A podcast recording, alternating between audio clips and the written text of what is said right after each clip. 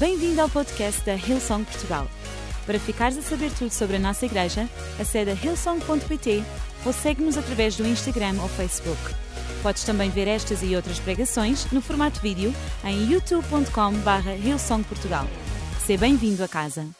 Amém. Então, nesta tarde, eu tenho uma mensagem que está a arder no meu coração e que foi tão, tão engraçada. Eu escrevi esta mensagem há algum tempo e quando ouvi a mensagem do Pastor Mário nesta manhã, eu disse: Ah, ok, eu estou a ouvir do Espírito Santo. Porque o pastor Mário fala sobre mentalidade. Então, pronto, a minha pregação até está tá alinhada, está alinhada. É bom, é bom quando isso acontece, não é, pregadores? A gente sabe, pá, afinal não estou assim tão, tão far away. Afinal, o Espírito Santo está mesmo a falar comigo. Mas o título para a mensagem desta tarde, eu gostava que tu tirasses notas, tu anotasses aquilo que Deus vai falar contigo, porque eu acredito que hoje vai ser uma tarde significante na tua vida. A mensagem de hoje é para um tempo como este. Diz à pessoa que está ao teu lado, para um tempo como este. Eu estava-vos a dizer, nós tivemos o privilégio de poder estar no, no, no Summer Camp de Powerhouse na sexta-feira, uh, que foi incrível. Nós tivemos, Francisco teve o privilégio de estar a fazer uma masterclass e traduzir o Austin, que teve uma mensagem fantástica. E ao jantar, nós estávamos com o Diogo e com a Mariana e com a Miriam e o Austin. E eu acho que eles nem se aperceberam, nós tentámos que não se percebesse. Mas o Francisco começou, tipo, de forma convulsiva a querer chorar. Estava tipo. E eu tipo, o que é que se está a passar? Estás bem? Ele tipo, eu orei por isto tantos anos. Eu disse, baby, aqui não, para lá, vamos para a casa de bem. E lá saímos os dois sem ninguém reparar. Mas sabem, e quando aquele momento aconteceu, ei, Joana, então, um, mexeu tanto comigo, porque eu pensei, uau, se para mim já são muitos anos, eu imagino que são gerações e gerações que vieram antes de mim e que se calhar não puderam ver aquilo que eu vi e que se calhar não estão nesta sala, mas que por causa das suas orações, hoje eu e tu podemos viver um tempo como este. Porque eles profetizaram, porque eles semearam, porque eles esforçaram, porque eles deram, porque eles serviram. Hoje eu e tu podemos viver um tempo como este. E quando eu estava naquele lugar a ver tudo aquilo a acontecer e olhar para nossos domingos e olhar para a casa aberta que já está esgotadíssima, não temos mais onde pôr, não sei, pastor Mário, umas cadeiras no teto, talvez, eu já não sei onde é que nós podemos pôr as pessoas, mas tanta coisa a acontecer na nossa igreja e nós olhamos e dizemos: Uau, Deus, é mesmo um tempo como este. É um tempo como este e não há como negar. São três e meia da tarde, a um domingo, olha à tua volta, a igreja está cheia de gente, cheia de gente, fome por mais de Deus. Nós estamos a viver um tempo extraordinário na história da nossa nação, na história da nossa vida pessoal, na história da nossa igreja. E deixa-me dizer-te: ignorar isso não é sábio. Olhar para o que está a acontecer e achares que é mais um domingo, olhares para o que está a acontecer no Ministério de Jovens e achares que é só mais um summer camp, não é. É um tempo especial que Deus está a enviar sobre esta nação. E eu acredito que nós temos o privilégio de hoje poder dizer: Deus, usa-me num tempo como este. Deus, eu quero ser usada num tempo como este. Eu quero estar no centro da história de um tempo como este. E sabes, nesta tarde eu gostava de partilhar contigo três coisas três aprendizagens que eu consegui tirar da vida de Pedro que me inspiraram para viver um tempo como este. Sabes, eu podia ter ido buscar muita gente e eu sei que cada vez que nós falamos nisso, lembra-me logo de Esther. Não sei se vocês se lembram de Esther, mas para um tempo como este, isso não vou poder pregar sobre Esther, não é? Isso é muito óbvio. Mas, mas senti Deus colocar no meu coração, Pedro, porque senti o Espírito Santo colocar esta palavra. Ele disse: Para viveres um tempo como este, tu precisas de, de passar de pescador a apóstolo. Se tu queres viver um tempo como este, se tu queres viver algo como Pedro viveu, se tu queres estar no centro daquilo que Deus está a fazer, tu tens que fazer uma jornada de pescador a apóstolo. Porque Pedro não nasceu apóstolo. Pedro não nasceu construtor de igreja. Pedro não nasceu num tempo como aquele. Ele teve um processo onde ele conseguiu tornar-se naquilo que Deus tinha para ele. E o que eu sinto é que muitas vezes num tempo como este nós sentimos como pescadores. Uau, isto tudo está a acontecer, mas eu sou só um professor. Eu sou só um recepcionista. Eu sou só alguém que trabalha no departamento das finanças. Eu sou só um aluno de uma universidade qualquer. Então, Deus, como assim? Como é que tu me vais usar para um tempo como este? Como é que tu podes fazer alguma coisa comigo? E aquilo que eu acredito que Deus colocou no meu coração para te dizer hoje é que, hey, Ele quer usar-te a ti. Ele está a escolher-te a ti. Ele está a chamar-te a ti. Sabes, aquilo que eu adoro foi quando Jesus ele escolheu os seus discípulos, ele podia ter escolhido os melhores dos melhores. Não havia nenhum problema com isso. Ele podia ter ido escolher as pessoas que mais sabiam da lei, ele podia escolher as pessoas mais religiosas, ele podia ter ido escolher os mais ricos, com mais posses. Mas Jesus foi escolher os mais inadaptados da sociedade. E eu acho que isso nos dá uma lição. É porque ele ainda hoje olha para nós e diz: Hey, eu posso fazer contigo aquilo que fiz com Pedro. Eu posso fazer com cada um de vocês aquilo que eu fiz no passado. O nosso Deus é o mesmo. E eu acredito, como diz na Bíblia, que se aquilo que os apóstolos fizeram, nós podemos hoje vir a fazer igual e ma. Isso, foi baixinho, essa fé está tá fraca. Igual e ma. Vocês acreditam nisso? Maior?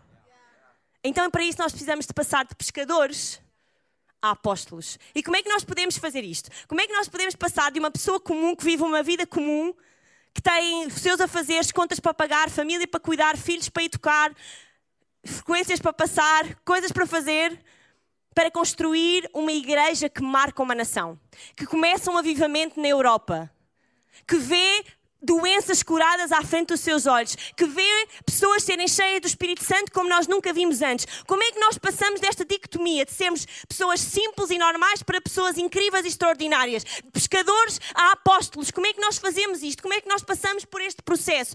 E deixa-me fazer-te outra pergunta: será que queres passar pelo processo? Será que tu queres deixar de ser pescador? Será que tu queres largar aquilo que é o teu normal, que é o teu confortável? Será que tu queres largar aquilo que Deus colocou na tua mão para seres tudo aquilo que Ele quer que tu sejas? Porque hoje, nesta tarde, Ele está a dizer-te: Eu escolho-te a ti. Eu escolho-te a ti. Eu escolho-te a ti. Eu quero que tu construas a minha igreja.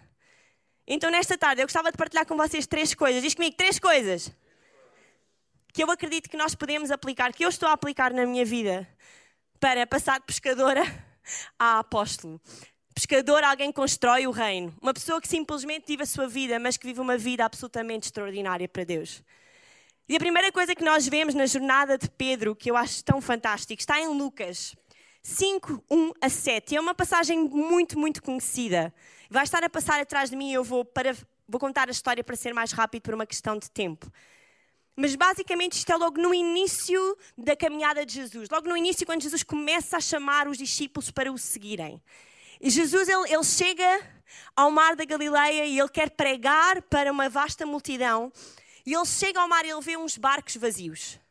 E ele pede a Simão Pedro: Hey, este barco é teu? Ele diz: Sim, sim. Será que eu posso utilizá-lo? Será que eu posso usar? Será que eu posso entrar nele e posso pregar a palavra? E ele diz: Claro que sim, usa, faz, faz, faz a tua cena, Jesus. E ele entra no barco, ele vai e ele começa a pregar. Muita gente se reúne ali, ouve. Alguma coisa incrível acontece ali. E no final, quando Jesus acaba de falar, eu adoro isto. Jesus acaba de falar, ele deu uma pregação absolutamente incrível, eu, eu acredito. E quando ele acaba, a primeira coisa que ele diz a Pedro é: Hey, volta ao mar. Primeiro, onde é que isso vem, em primeiro lugar, aqui, que Jesus já sabia disso? Alguém já leu que ele sabia disso? Ok, não. Portanto, a passagem não nos, não nos fala da situação de Pedro antes. A passagem não nos fala de que ele já tinha ido ao mar e que não tinha pescado nada. Não estava lá nada. Então, Jesus, depois de fazer aquilo que ele tinha de fazer, a primeira coisa que ele foi fazer foi chamar Pedro e dizer: Hey, volta ao mar. Eu queria que Pedro ter ficado a olhar para ele e dizer assim: Como assim? Volta ao mar, mas tu não estavas aqui, qual mar? E ele diz: Hey, olha, Jesus, não, tu não estavas aqui, não, não sabes, mas nós já fomos ao mar. Nós já tivemos lá muitas horas, nós já tentámos pescar, mas não há nada. Não há peixe, ok? E Jesus diz: Ok, mas volta de novo. E sabem, cada vez que eu leio esta palavra, eu fico tão impactada, porque quão incrível é Pedro pescador que tem experiência neste ramo, que era esta a vida que ele levava, que era isto que ele precisava de fazer para sustentar a sua família. A Bíblia diz-nos que outros botes andavam ao redor, ou seja, ele não estava sozinho, havia outras pessoas que trabalhavam com ele, muito experientes. De repente, ouvem a voz de alguém que eles não conhecem, que não é pescador, que não é do ramo, e que lhes diz: Ei, voltem e façam de novo. A primeira coisa que eles podiam ter dito era: Hey, Jesus, obrigada pelo conselho, mas tu não pescas nada de pesca. Por isso eu posso, eu agradeço o teu conselho, mas não, não vai dar. Uh, não, já, já, já, já passámos demasiadas horas, as pessoas estão cansadas, não vale a pena. Mas sabes, a primeira coisa que Pedro fez na sua jornada com Jesus, e eu adoro isto, é que Pedro mudou a sua mentalidade. Ele mudou a sua forma de pensar. Pedro ele não pensou como se calhar devia pensar. Pedro se calhar não pensou como nós pensaríamos. Eu pensaria assim. Quando alguém me vem dar conselhos de uma coisa que não percebe, sou só eu, vocês não, mas quando alguém me vem dizer, hey Joana, não é assim que se faz, a minha pergunta é, mas tu tens algum curso nisto? mas tu sabes? É que eu sei. Muitas vezes a nossa parte humana, a primeira resposta que nós damos é, hey, obrigada, mas eu não preciso da tua ajuda. E Pedro podia ter toda a validade para fazer isso. Ele tinha experiência no ramo, ele estava a trabalhar, ele pedia a Jesus: Olha, obrigada, mas não.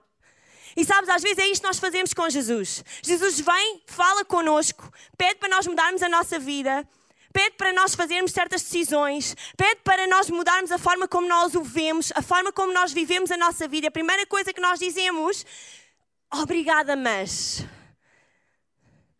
Obrigada, mas eu já fiz e não resultou. Obrigada, mas olha, fica para outra vez. Obrigada, mas. Mas. E Pedro, o que é que Pedro disse a Jesus? Ele deu-lhe as desculpas e depois olhou para ele e disse: Mas porque tu dizes, eu vou de novo. Porque tu dizes, naquele momento, naquela fração de segundo, Pedro decidiu: eu vou mudar a minha forma de pensar. Eu vou mudar a minha forma de pensar, porque a minha forma de pensar vai definir a minha forma de viver.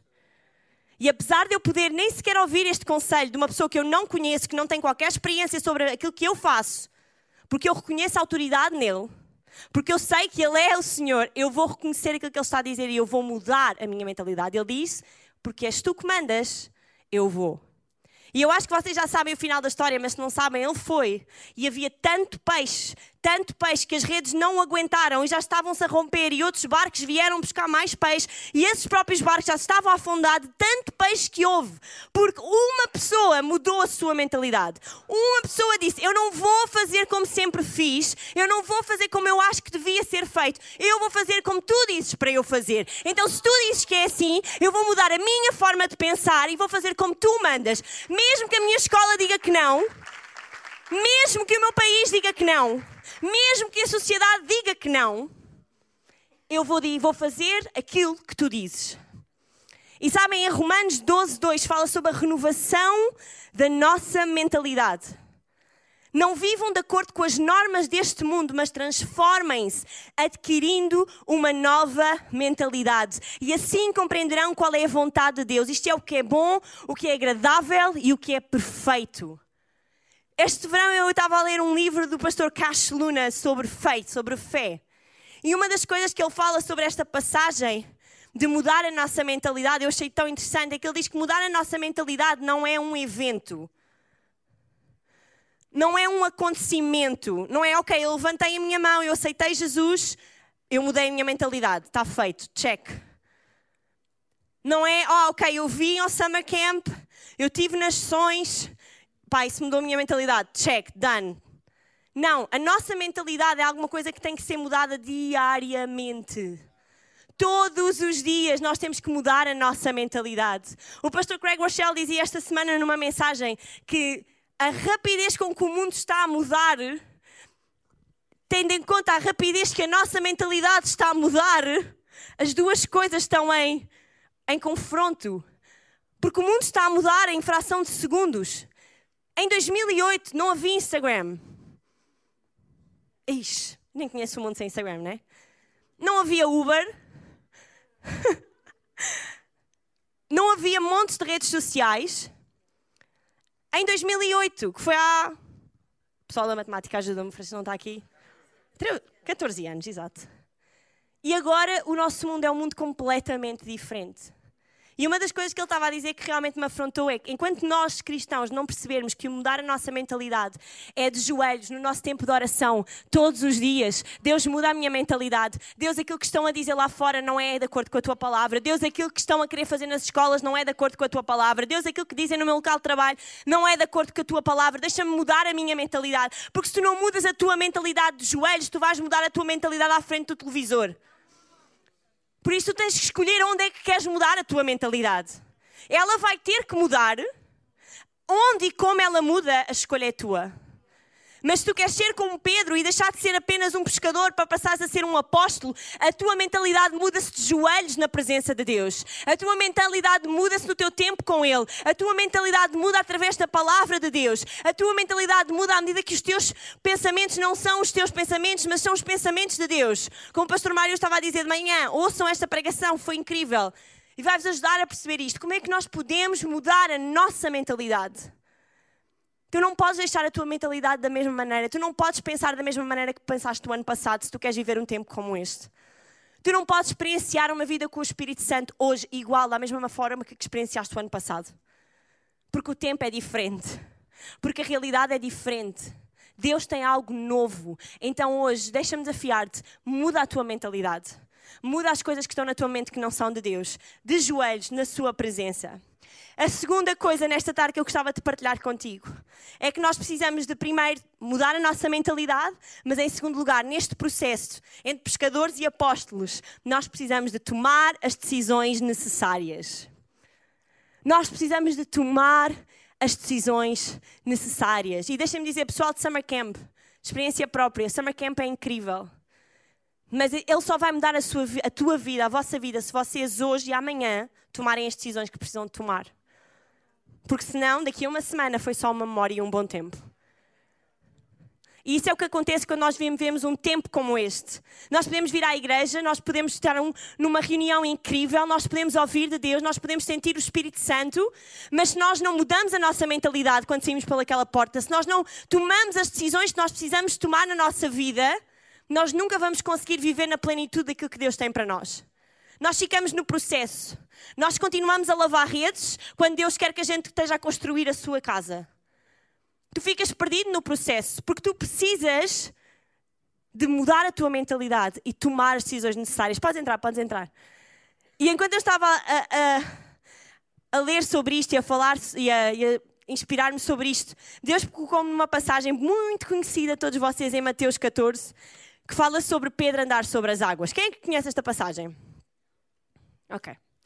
Então, basicamente, nesta passagem, os discípulos eles estão no mar, sozinhos, no meio da noite, no meio da escuridão, e uma grande tempestade se levanta. E de repente, alguém começa a andar nas águas em direção ao barco deles. E todos os discípulos começam a gritar: É um fantasma! Socorro! Imaginam 12 homens. Meu Deus. Adorava ter visto. Doze homens, ok, pescadores, pessoal da força, ali, a gritarem: É um fantasma! Ajudem-nos! Até que alguém, até que alguém se lembrou e dizer: Hey, será que aquele não é Jesus? Espera lá. E Jesus, no meio do mar, tem que dizer: Hey, pessoal! Oi! Sou eu! Não tenham medo. E Pedro, no meio daquele barco, com aqueles 12 homens aterrorizados, diz: Deus, Mestre, Jesus, se és tu, deixa-me ir ter contigo. E a maior parte nós sabe o que é que aconteceu. Jesus disse. Jesus disse. E ele fez o quê? E Pedro foi. Pedro foi. Qual foi a decisão que Pedro tomou? Quando ele estava dentro do barco, será que quando Jesus estava lá e disse: Vem, ele disse: Ok, uh, eu vou, mas, primeiro, então, a minha fé está aqui, Deus. Eu sei que és tu.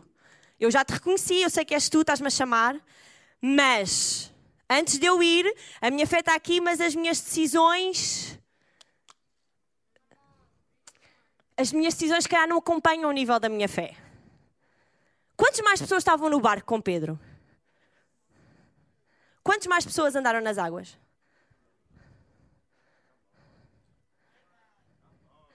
Uma pessoa andou, nas, andou na, naquela água. Não há relato de mais ninguém na Bíblia. E os doze andaram com Jesus. Os doze ouviram a voz que disse o quê? Sou eu.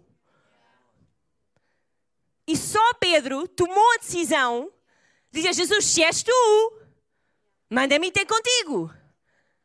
E Jesus diz: Ok, vem. Oh, ok, eu vou já.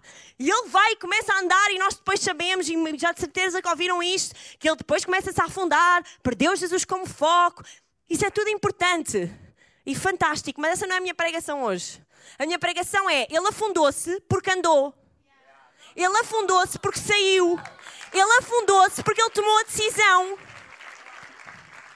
Eu prefiro passar uma vida inteira a andar sobre as águas e a afogar-me com Jesus a levantar do que passar uma vida inteira sentada no barco, aterrorizada, sem saber que aquele é Jesus. Deixa-me dizer-te, a tua fé, o nível da tua fé tem que corresponder ao nível das tuas decisões. Se a tua fé está cá em cima, as tuas decisões têm que estar cá em cima. Tu não podes ter uma fé deste tamanho e as tuas decisões serem deste tamanho. Tu não podes vir aqui ao domingo e dizer Deus, exato, avivamento, Senhor, amém, aleluia, eu acredito, Senhor.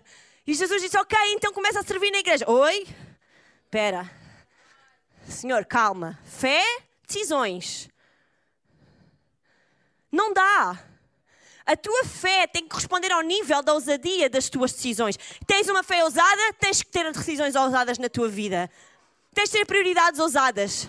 Tu vais tomar decisões para quando segues Jesus que mais ninguém vai, à tua volta vai perceber. Mais ninguém à tua volta vai entender. Mais ninguém à tua volta vai apoiar às vezes. Mas aquilo que interessa é a quem tu segues. Vem, eu vou. Pisa, vai atrás, mas segue Jesus. Toma as decisões que tens que tomar. É tão fácil nós vivermos uma vida onde nós estamos a seguir Jesus, ouvir a sua voz, ler a sua palavra mas onde nós não permitimos que Ele mude realmente a nossa vida. E deixa-me dizer, é impossível viver uma vida íntima com Jesus sem permitir que Ele mude a tua vida. É a sua natureza. Ele vai querer sempre mudar a tua vida para melhor. Porque Ele tem mais para ti. Porque Ele, quando olha para ti, ele, ele não vê o pescador. Ele, quando olhou para Pedro, ele não viu Pedro a lavar as redes. Ele viu Pedro, o apóstolo. Ele viu Pedro que seria a rocha da igreja. Ele viu Pedro que ele queria pregar para milhares de pessoas. Ele, quando olha para ti hoje aqui neste auditório, ele não vê as coisas que não estão bem na tua vida. Ele não vê só aquilo que tu és hoje. Ele olha para ti e vê aquilo que tu vais ser. Deus não tem uma noção de tempo como nós temos. E às vezes nós pensamos que Ele pensa como nós. Deus, não, eu não posso ser um, um apóstolo porque eu ainda sou só um pecador e sou um pescador e sou dos maus ainda por cima. Mas Deus, quando olha para ti, Ele não vê isso. Ele vê todo o teu potencial. Ele vê o seu filho Jesus, que Ele deu na cruz por ti. E nesta tarde, eu acredito que eu vim dizer a alguém: chega de viveres uma vida de pescador. É a altura de viveres uma vida de apóstolo, de alguém que constrói o reino de Jesus, de alguém que vai atrás, de alguém que não permite que a sociedade mude a tua mentalidade, mas que tu mudes a, tu, a mentalidade daqueles que estão ao teu redor. Tomar as decisões que precisas tomar. Há aqui pessoas nesta sala que durante este ano letivo, se tu queres viver uma vida diferente com Deus, tu precisas tomar decisões diferentes este ano. No teu local de trabalho, com a tua família, as tuas prioridades. Eu não sei o que é, tu sabes aquilo que é. Mas tu precisas tomar as decisões ao nível da tua fé. Tu não podes dizer, Deus, hey, dá-me uma fé enorme, dá-me uma fé ousada, mas depois não teres a coragem de tomar as decisões que precisas tomar para viver essa vida. Pedro andou sobre as águas porque ele decidiu sair do barco. Tu precisas de tomar a decisão de ir atrás de Jesus. Tu precisas tomar a decisão de ir atrás daquilo que Ele tem para ti. E sabes, nesta tarde, enquanto nós terminamos o nosso tempo, há uma terceira coisa que eu acredito nós precisamos de ter na nossa vida se nós queremos passar de pescadores a apóstolos, de ninguém a alguém que é usado por Deus. Nós precisamos mudar a nossa mentalidade, sim. Nós precisamos de tomar as decisões necessárias, de que as nossas decisões equivalem ao nível da nossa fé, mas nós precisamos, mais do que tudo, de viver cheios do Espírito Santo.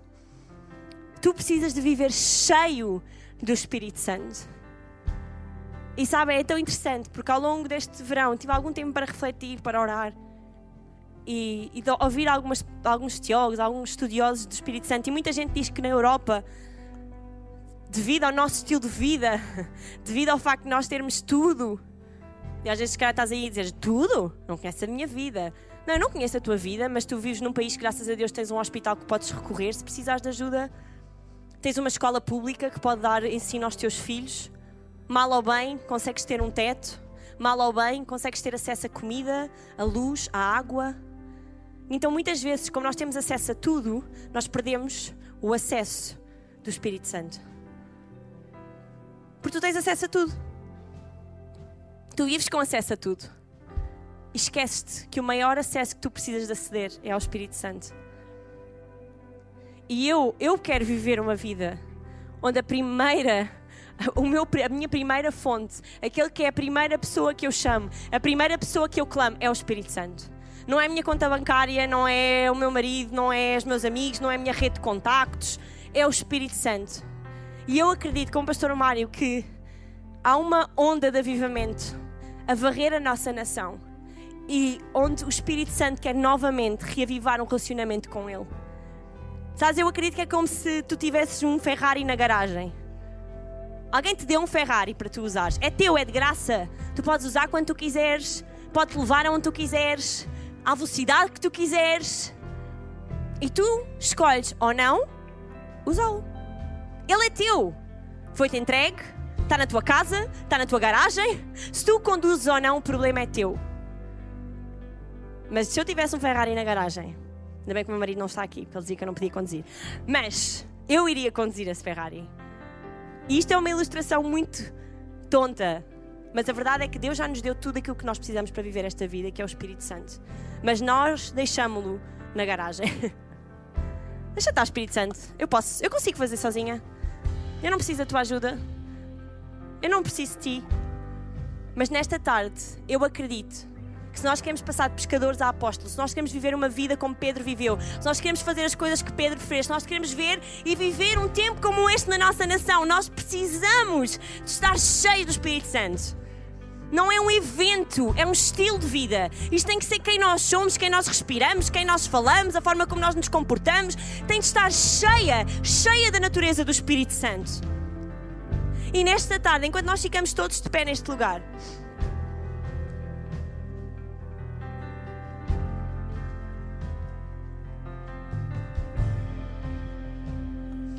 gostava que tu fechasses os teus olhos nesta tarde.